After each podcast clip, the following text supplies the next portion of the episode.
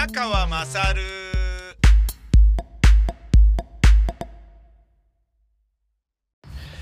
お前の母ちゃん宮川勝です。おはようございます。今日も、えー朝から6時の目覚ましでは起きることができず、二度寝をしてしまい、6時20分ぐらいに目覚めて、今、大泉中央公園の、えージョギングを終えたところです。えーまあ正確に言うとジョギングではなくて、スロージョギングですね。えー結構な時間かけて走ってますから5キロね。え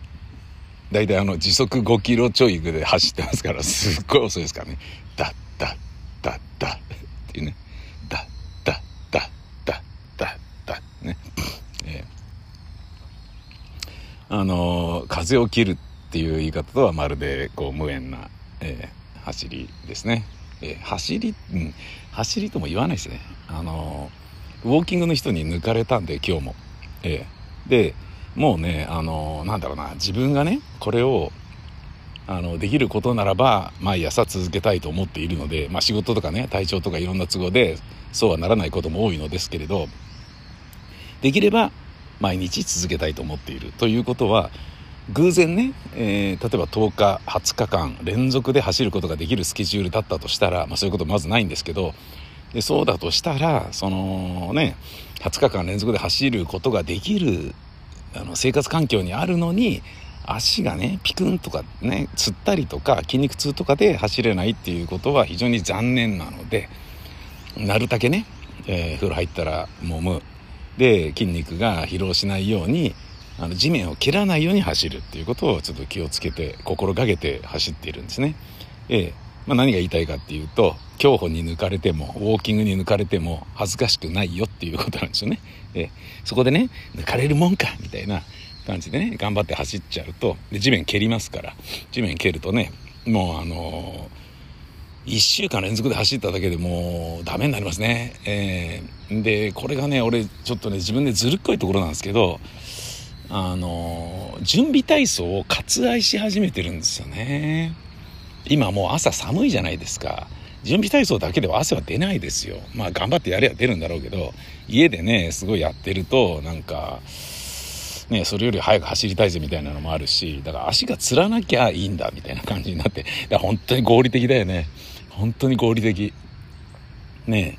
あの走ることは血圧を下げること。で走ることが必要、ね、できれば毎日走りたい。だけどその走り続けて準備体操しないと足がつるから準備体操しなきゃダメ。だけどもうこれだけねあの走ってきてるんだから地面を蹴らなければ簡単な準備体操でも足つらないよね。っていうね、えーそういう感じになってもうね本当にねあのサボり倒しながらやってる感じですよ。例えばねあのー今度のだ先週か。先週の金曜日あ違うん？先週かな？先週の金曜日は、えーと僕仕事で朝から出かけなければいけなくってで走れないっていうことがはっきり分かってたんですよ。で走れないのが金曜日かって思ったらもうねあのー火水木と走るんだけど準備体操しないですもんね。うん。多少足が痛くなったとしても金曜日に走らないんだからそこでゆっくり休めば筋肉は戻るって思って土曜日走っても大丈夫っつっていやじゃあもう火水木準備体操なしで屈伸だけやってすぐ行こうみたいな そんな感じになって。どんだけね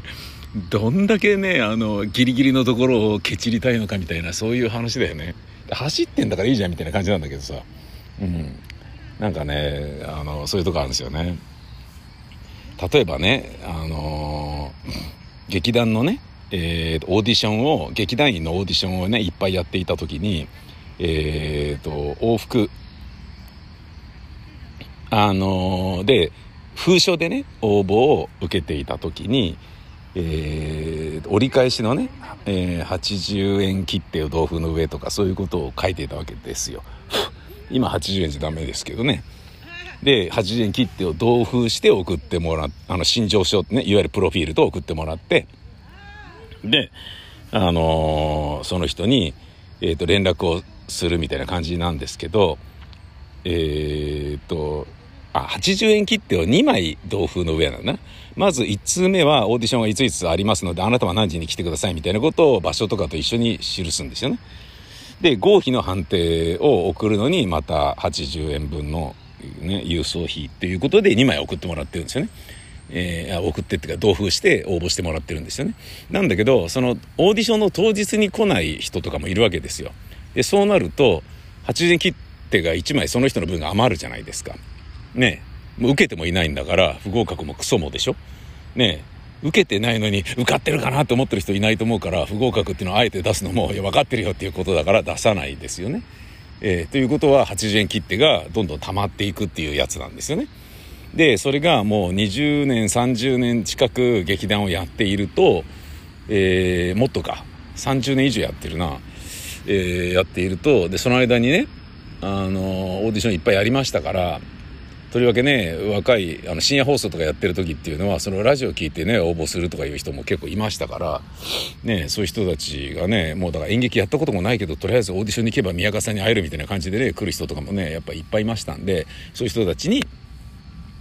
あのー、やったやったっていうかね応募してもらってそんであれしたわけですよね。でその8年切手がいっぱい余ってて、で、それ未だにまだちょっとあって、で、この間ようやくなくなったんですけど、今80円切ってたと足りないじゃないですか。だから請求書送ったりする時にそれ使うんだけど、そのまま投函できないんですよね。で、80円切手を貼って、郵便局の窓口行って、で、普通郵便でお願いしますっつって、で、あと、じゃあ何円ですね、とかって、7、えー、8円ですね、とかっていうようなのをやるわけですよ。で、昨日あの、その8円を、え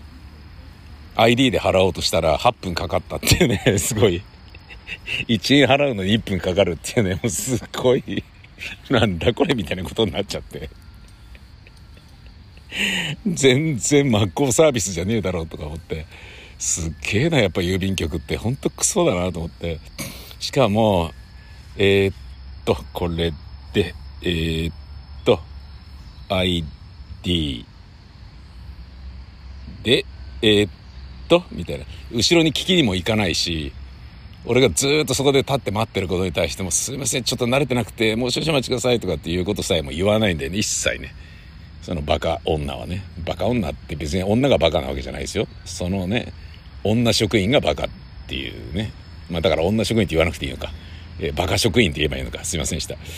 ね、そういう感じですよ。なんだこれと思って、俺も思わずもう郵便局出た時にそのことつぶやいちゃったもんな、ツイートで。すげえな、やっぱ郵便局って、と思って。だから難しいですよね。あの、だから小泉純一郎がね、民生化したことによって、これで一気に普通の企業みたいになってって、あれなんだろうなと思ったんだけど、その後もね、連綿としてやっぱりその古い飲酒は残っていて、既得権益を守ろうとするね、クソな老人団体がいっぱいいて、で、それがね、あの、西村何がしのね、あの、せがれがね、コンプライアンスを守ってないっていうことを誰かがね、あ、その西村氏の、あの息子がどっかのね郵便局の局長なんだけどそのコンプラを守ってないっていうことを内部告発したんだけどその内部告発したのは誰なんだっていうのは犯人探しを始めたことがすごい問題になってでねそれがもう表沙汰になってそれ危ねえだろ危ねえだろどころかなんで内部告発しちゃいけないんだバカっていう話ででその人ねなんか免職になってでもうなんか全然あのなんだろうな逮捕かなんかになったんだよね確か うんもうパワハラで。えー、すっごい痛快なんだけどそれによってね自殺したりやめたりとかそのなんだろうな自白を強要されたことによりおめが告発したんじゃないだろうなみたいなことを告白ねあれしてでもだとしたらお前生きていけないからな分かってんだろうなみたいな感じの脅し恫喝がすごいあってでその録音テープが公開されてでそれがねつまびらかになってようやく処分をされたんですけどもそれをね、の記事をね、調べて見てみたら、すっげえ面白くって、あの、郵便局ってのはそんなに腐ってんのかっていうことをね、すごい理解したんですよね。理解した後に、1分1円、あの、1円払うのに1分待たされるっていう、8円払うのに、ID でだよ、しかも。ID で8円払うのに、な、どんだけ待たすんだよ、みたいなことになって。ね、そ何なんだ郵便局みたいな、そういうツイートになってしまったっていうそういう感じなんですよね。えで、その、クソ企業っぷりがね、炸裂してるぜ、みたいなので、あの、80円切手をそれでね、ほぼ使い切ったんですけど、あと数枚なんですけど、そういうようなことをやるわけですよ。だけど、車で移動してね、えー、と、2000円とか1800円とかの、あのー、24時間打ち切りで、1800円とかの駐車場代とかは、え、コインパークのお金っていうのは、ね、週にね、何日かは使うわけですよ。で、それも、ね、コロナとはいえ電車乗って行きゃいいじゃんみたいな話なんだけど、そういうことはせずに車で行くくせに、なのに、80円切っては、えー、ちゃんともったいないから使うみたいな、そういう感じなんですよね。なんか、ね、こうちゃんとしてるんだかちゃんとしてないんだかわかんないみたいな、そういう、そういう感じなのです。え今日はですね、えー、ちょっとですね、あの、久しぶりに、あの、大声を出す。宮川さん、朝から大声を出すっていうことがありましたので、そのことについて、えー、おしゃべりしてみます。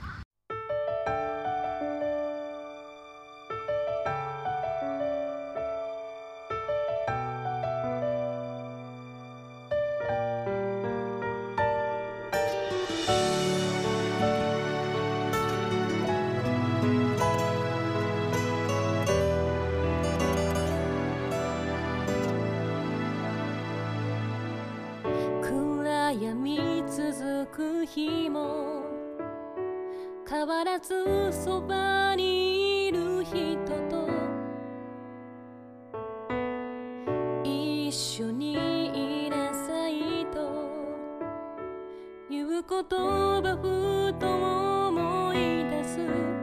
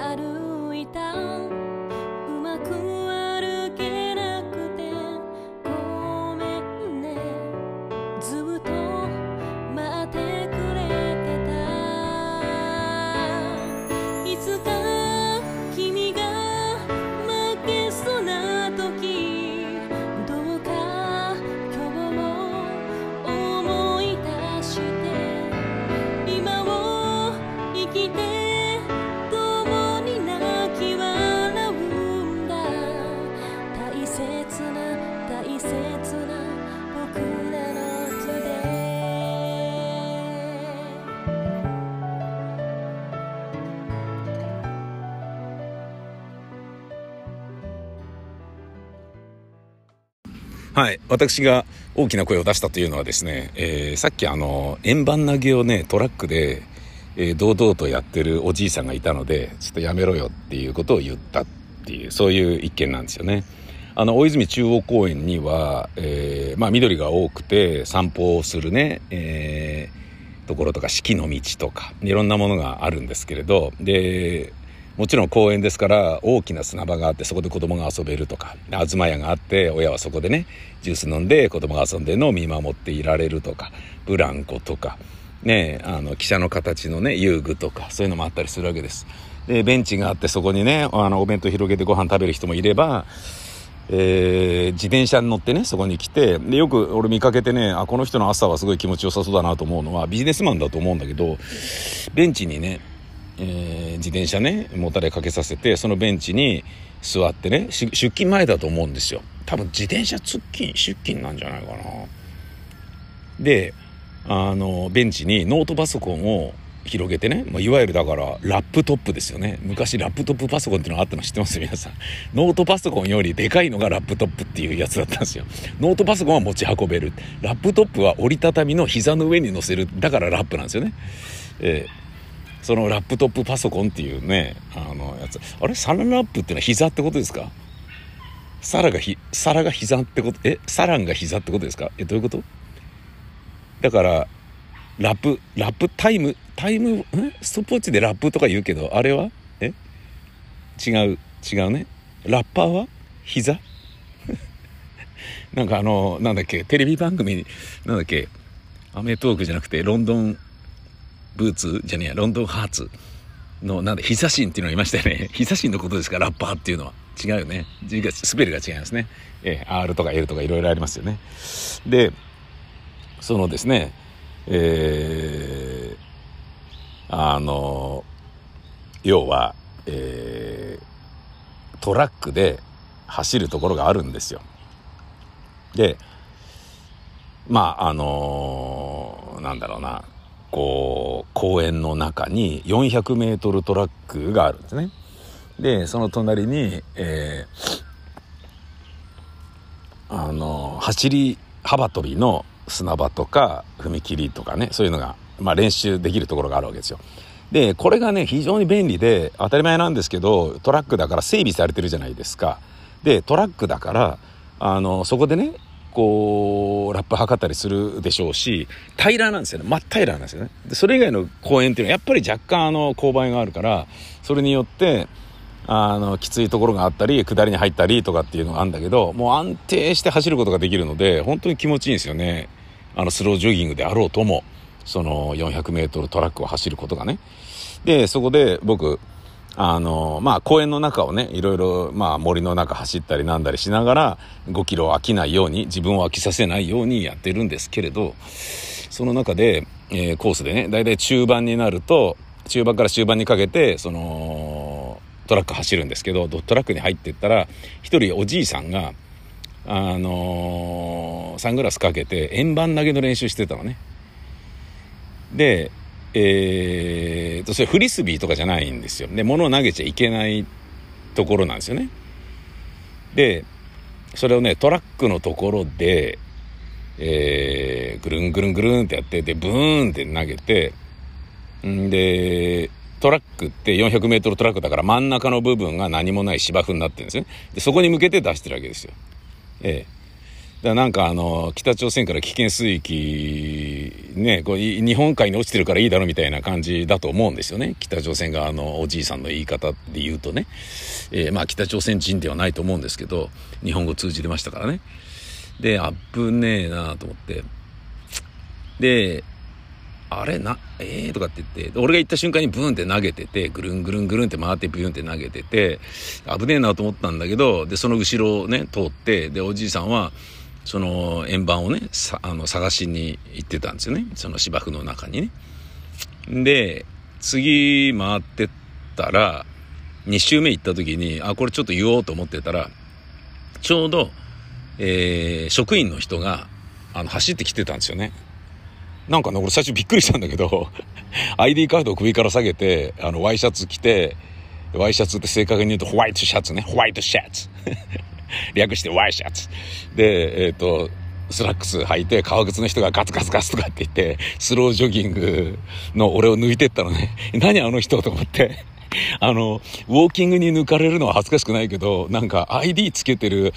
ワイトシャツのおじさんに抜かれるのってなんか恥ずかしいと思って、すごい勢いで走ってて、したらその人がどうやら職人だったみたいで、その人はおじいさんのとこに行って話してんのね。あ、これ怒られてんだなと思って、よしよしと思って、じゃあもう俺言わなくていいやと思って、ね。で、話してて、あの、多分叱られてるんだと思うんだけどさ。で、その脇を通ってね、あのーまあ言ったらね、まあこれでやめろよ、じじいって思ってたんだけど、で、また400メートルぐるっと回って行った時に、もうそのね、職員の人はいなくなってて、で、じじいはまだ投げてたんですよ。400メートル。あのね、スロージョギングですから、400メートルつったって結構時間かかりますからね、言っときますけど。まだ投げてるってそんな、まあ、すぐじゃねえかよ、みたいに思うかもしれないですけど、スロージョギングの遅さを舐めてもらっちゃ困りますよ。時速5キロですからね、言っときますけど。めちゃめちゃ遅いですからね。で、な、あの、行ったらまた投げてて、あ、これ言わなきゃダメだなと思って、あのー、ちょっとおじさんやめてくれよ、つってね、言ったんですよね。大丈夫だよ、危なくないよ、とかって言って、危なくないよじゃねえんだよ、とかって言って、あのー、全然大丈夫だよとかって、危なくないよとかってね、いいじゃねえかよとかなんかね、まあ要は文句を言っていたんですよね。で、俺はちょっと大きな声を出しちゃったんですよね。ただ、俺が大きな声を出しちゃったっていうのはですね、えー、まあ自然大きな声にもなるし、あのー、なんだろうな、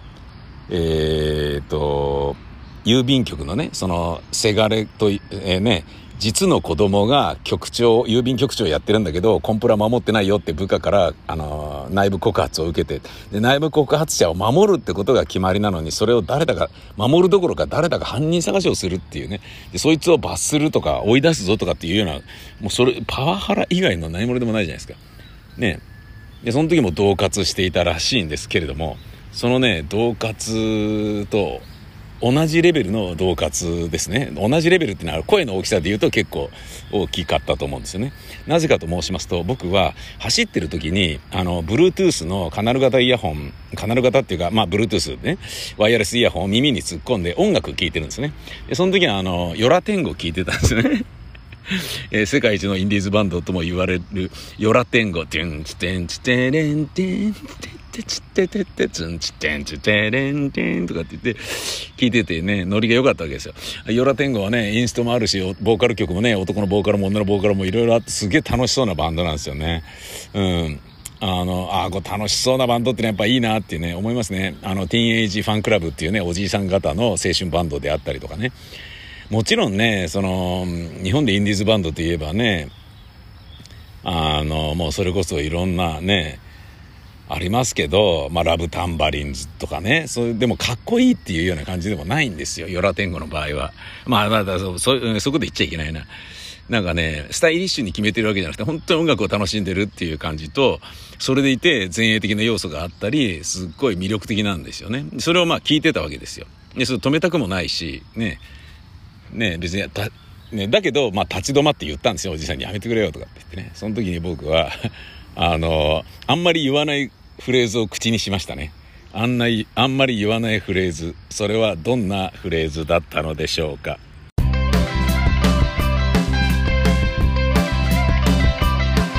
下着の中に手を突っ込んでさわさわしてみる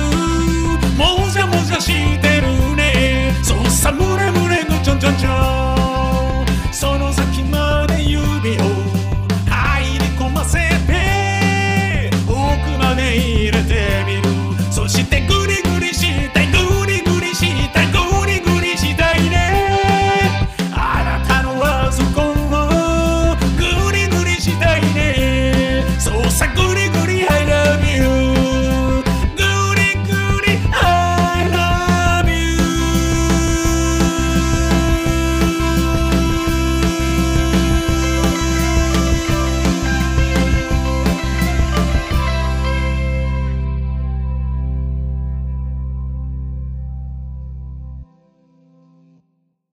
僕があの自分より年上のね、えー、と人に向かってですね、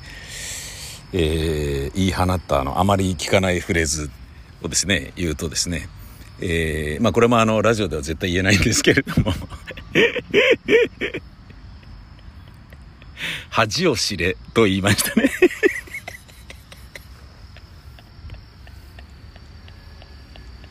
ひどい。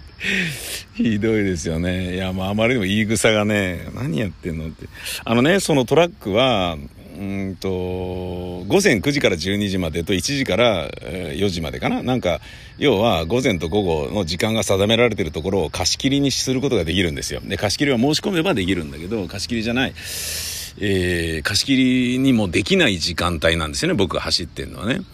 うん、だ24時間やってる公演でしょうからその朝の9時までっていうのは誰が誰も借り切ることができないわけですよ。でその時間に走ってるから当然ね、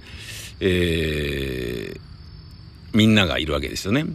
でその貸し切ってる9時から借りてる人たちが前倒しできて運動準備運動してたりすることもあるんですよ。で子供のランニングクラブとかがやってたりするんですよね。ダッダッダッダって走ったりねウォーミングアップでねケンケンパみたいな感じでねあの脚力鍛えようとしてたりとかそういうのあるわけですよね、ここでも喋りましたけど後ろ向きおばさんっていうねあの後ろ向きババアあのーサザエさんのエンディングのようにねこっちこっちみたいな感じでそれについていく俺みたいな感じになってるよくわからないあの謎の後ろ向きババアっていうのがいるんですけど。でまあいろんな人が走ってるわけですよ。子供も走ってたり親子で走ってたりするのね。で7時になると8時になると時報と同時にあのラジカセ持ってきてえーラジオ体操をかける人がいてね。で、それに合わせてみんなで体操するみたいなことがあったりとかするわけね。で、その体操する人たちも、そのコースのね、一番外側のところで走ってる人がいたとしても邪魔にならないように体操するっていうふうに、まあ、なってるわけですよ。当たり前なんですけど、まあ、あのね、体操ぐらいは別にね、危なくはないじゃないですか。だけど、円盤投げは危ないし、で、それね、走った後に後ろをね、向いてね、またこっち投げんじゃねえだろうなって。しかもね、その、なんだろうな、危なっかしい感じでもあったし、これはダメだと思って、で注意したんですよねでなん大丈夫だよなのとかって言ってその態度がちょっとねまあイラッときた私はあのブワーっとちょっとね大きな声を出しちゃったっていうねええ感じなんですよね。恥を知れと。恥ずかしくねえのか、じじいって言いましたね。恥ずかしくねえのか、じじいって言いましたね。もうすっごい、すっごい態度悪い。俺がね、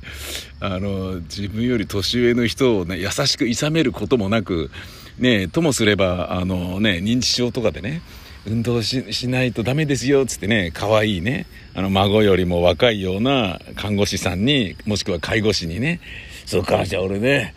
若い頃に円盤投げやってたから円盤投げやるよそうですよそれがいいですよつってね言われてやってるっていうだけのねあのいわゆる具合の悪いあの要介護の人かもしれないのにねなのに大人げなく恥を知れじじいとかって言って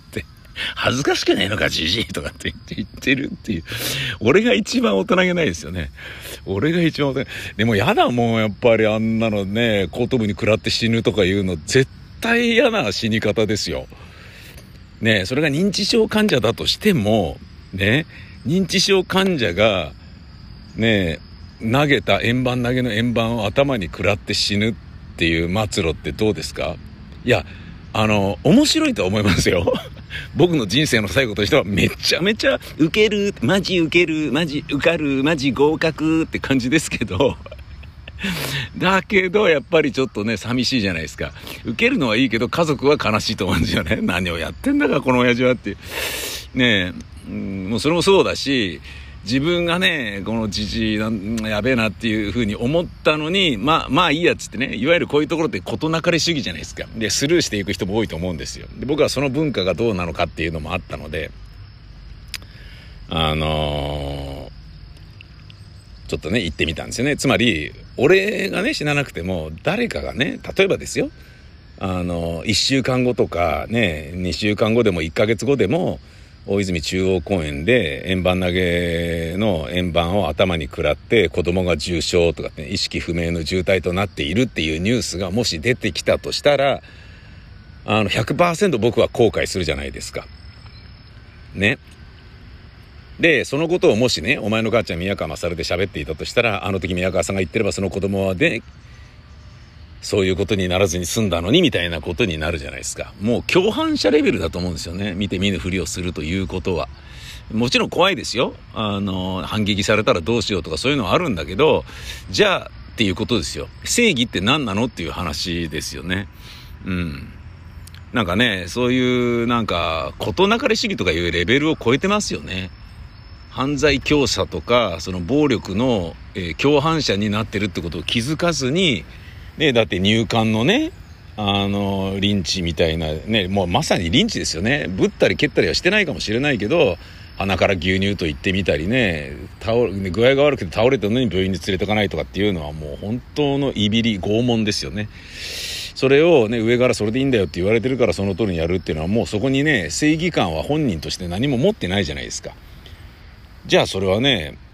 あの、アウシュビッツでね、どんどんね、あの、ユダヤ人の処刑者をパンパンパンパンこうね、ベルトコンベヤーに乗せるような形でね、進めていたアイヒマンはどうなんだっていうことですから、ね、アイヒマンが正しいのであれば別ですけど、ちゃんとね、裁かれたじゃないですか、見つかって、ざまみろって話ですけど、まあ、ざまみろっていうような、そんなね、あの、小さなレベルの話ではないからな、もう歴史的なね、最も極悪なね、話であって、で、それもね、ハンナ・アーレンとかね、でもそれはアイヒマンに関しては、もうその状況だったらある意味しょうがなかったんではなかろうかみたいな、極悪っていうのとはまた違う意味合いがあるみたいな感じで、なことをね、えー、論文発表してね、世界中から叩かれたりみたいなことあったけど、で、その気持ちもわかるんですよ。その気持ちもわかるんです。ねあのーサリン事件もね、朝原翔子はね、周りがね、やりましょうよみたいな感じで言って後に引けなかったみたいなところもあるかもしれない。でもそれで言ったらね、第二次世界大戦もそうだし、で、東条英機もね、みんながやりましょうよって行かなきゃダメでしょ、これはみたいな。うん、そうだねみたいなことなのだとしたら、みんながそれ正しくなっちゃうから、永久戦犯が裁かれることもないし、まあ、永久戦犯裁かれてるのも俺はどうかと思うんですよ。あの、まあね、戦争に勝ったわけだから、なんかしないと気が済まないみたいなものあるかもしれないけど、法律的にはいいこと一個もないよね。ね、喧嘩両成敗であるはずなのに、負けたというだけでね、殺されるっていうね。まあでもだからね、東京裁判そのものが、だから裁判にはなってないんですよね。ただの、ねえー勝った国連合国がねあの勝ったのに何もしないのはどういうことなんだよっていう国民感情を魚でしないために、ね、人を殺したっていうね一番の犯罪はね東京裁判なんじゃないかと僕は思ってるんですけど堂々と殺してますからね戦争とかと違ってねまあでも、えーそんなようなねところがあるので僕はちょっと言っちゃったっていうねただえー警察呼ぶぞっていう話もしたんですよね。え呼んでもいいよみたいな感じで、そのね、言い方がね、あのね、石川義弘さんみたいな感じなんですよね。石川義弘さんがふざけてる時の言い方にちょっと似てたんですよね。ちょっと俺ひるんだんですよね。あ、よっちみたいみたいな感じで。いいよ、呼んだって別に。とか言ってて、石川義弘さんとトークライブやってる時の会話か、これは、みたいな感じで。あんたバカかとかっていうこともトークライブでよく言ってるし。ねもしかしたら石川義弘さんなのかなあの人ね。そんなことないね。でまああの呼ぶからなっつってね。えー恥を知れ貸すとかなんかそういうことを言ってねあの僕はジョギングに戻ったんですけど一応あのねあのこうねおそらく年下だろうなと思われるおじさんにねえーまあ初老ですけど僕に怒られたっていうことはねあの絶対響きますからなんであんなやつにあんなこと言われなきゃでねそれがね気になって次行こうかなと思った時にまた怒鳴られたら嫌だなっていうのが働いてこなくなるじゃないですか。っていうようなことを信じて僕は武士の情けとして今日は警察を呼ばないでいてあげることにしました。で次見かけたら容赦なく「もうちょっとこっちおじさんこっち来て」っつって、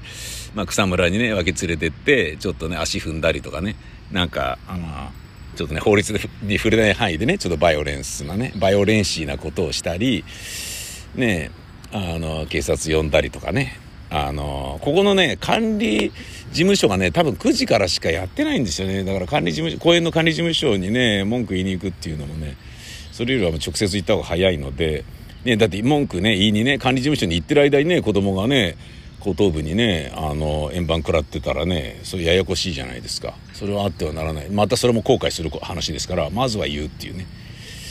感じですかね。えーなのでこれまたですね後日談があってですねあまたやってるっつって容赦なく警察を呼ぼうと思ったらですねえー警察呼ぶところはこの電話を使ってるから今この電話で録音してるんですけど、えー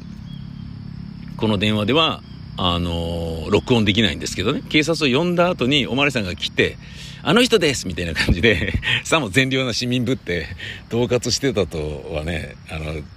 まるで思えないようなね、怯える子羊のようなふりをして、あのおじいさんです怖いですおまわりさん助けてくださいみたいな感じで、まるでコントにおけるね、ドランクドラゴンのつか、つかっちゃみたいな、あの感じで、あの人が円盤投げをしていましたとかなんか言って、助けてください。怖いです僕。みたいな感じの臭い演技でね、えーいるんですけど、その迎えるところは録音して、それをここで紹介できたらみたいなね、えー思ってますよ。で警察といるところを録音してね公開してんじゃないって怒られたとしてもね別にね放送局関係してないですからね。僕が怒られるだけで済みますからね問題ないと思います。えーねまあ実際なんだろうな。あのー例えばねベトナム人のね殺害がね、えーどこだっけな。なんかえっ、と難波の難波橋かな。であったかな。なんかあった時にそれをなんかね痛めつけてあの川に放り込んでるみたいなのをスマホでいっぱい撮って SNS に上げてる人はいたんですよ。だけどそれを止める人は一人もいなかった。通報する人も一人もいなかった。結局死んじゃったのね。死んでんのに警察も呼ばないってどういうこと？死んでんのに止めないってどういうことっていうまあ止めんのは怖いまでも警察呼ぶぐらいやろうよって話なんだけどもうつまり日常的に起こってるさまつな、さまつじゃない悲惨な出来事も全てが自分にとってのエンターテインメントでしかなくて映える要素でしかないっていうことはすごい問題だろうっていうそういうお話なんだけどね。そのねえあのそれにより、えーなんだろうな事なかれ主義はすごい進んでいってる部分があって良くないと僕は思うので。ねえっていうことはねでも若い人はねあの人と揉めるっていうことをね避けながら生きていたしねえ揉めることは良くないことだと人に怒るということは良くないことだとつまり金持ち喧嘩せずっていうようなね風に思って指摘するとね、なんだこの野郎っつってね、逆ギレされてね、やられちゃうっていうね、そんな命の落とし方とか、怪我の仕方とかないよねっていうね、逆恨みされてね、家突き止められてずっとね、嫌がらせ受けるとかいうこともあるだろうし、そういうことを思うとね、えー、立ち向かうというのは勇気がいるかもしれないけれど、でもまあ僕もあの、じじいなんでね、ええ。まああの、言っといたっていうそういうお話ですね。ええ。まあ、次にいたら、えー、そういうことをちょっとお楽しみにしていただければっていう感じです。そして今日はですね、えー、僕の奥さんが旅行から戻ってくる日なんですね。すんげえ片付けちゃったんで、えー、すっげえ片付けて、ライティングディスクも上に持ってったりとかね、もういろいろレイアウトも変えたりとかね、すんごい、あの今にあるね、女房のもの全部ね、あの、せがれがいなくなった部屋に持ってって、あのもうこの部屋で全てを帰結するようにみたいなね、完全にあのなんだろうな、いない間に引っ越しさせられてるみたいな感じになって、それがね、女房が、ちょちょちょちょ待ってよみたいな感じなのか、ふざけんなよみたいな感じで怒るのかっていうのも、ね、どうなるかちょっとわかんないけどね、旅行にね、えー、行ってますんで、ね、それで気分よく帰ってきてるから、文句が言いづらいっていうね、ところをついて、ね、えー、綺麗にしたぜっていうことでね、すんごいゴミが出たな、ゴミが、ゴミの袋がね、うん、でプリントして取っといた今までの劇団ビタミンに対して ABC の台本の一部とかももうガンガン捨てることにしましたね。ファイルがあるからこれいらねえじゃんみたいな感じですね。うん。すんごい思い出深いものもいっぱいあるんですけどね。ああこれ捨てんのかと思いながらね捨てましたね。これ、うん、もうこの年になってくるとねやっぱりね当たり前ですけど未来より過去の方が芳醇でしょ？うん。でねやっぱそういう風な方に目が行きますよね。とりわけねコロナだから全然こうね現実とか未来とかがね明るくないしいい年こいてるからね余計ね自分であんまり明るくしようとも思ってませんしねねだからねここでもねすごいまあおじいさんのねあのおしゃべりの例から漏れず過去話も増えてくるじゃないですか。ねそれは生産的じゃないことはもちろん分かってるんですけれど放送ではねあんまりしないようにしようと心がけてはいるんですけれどそうやって考えるとねうんまああのまあいいじゃないかと。いいじゃないかとっていうかね奥さんがどういうふうにね思うのかなっていうのはねちょっと気になるところですけどこれも、えー、お楽しみにしていただけたらおか、えー、いいかなと。これが理由で離婚してたらちょっと笑う。マジウケるマジ受かるマジ合格。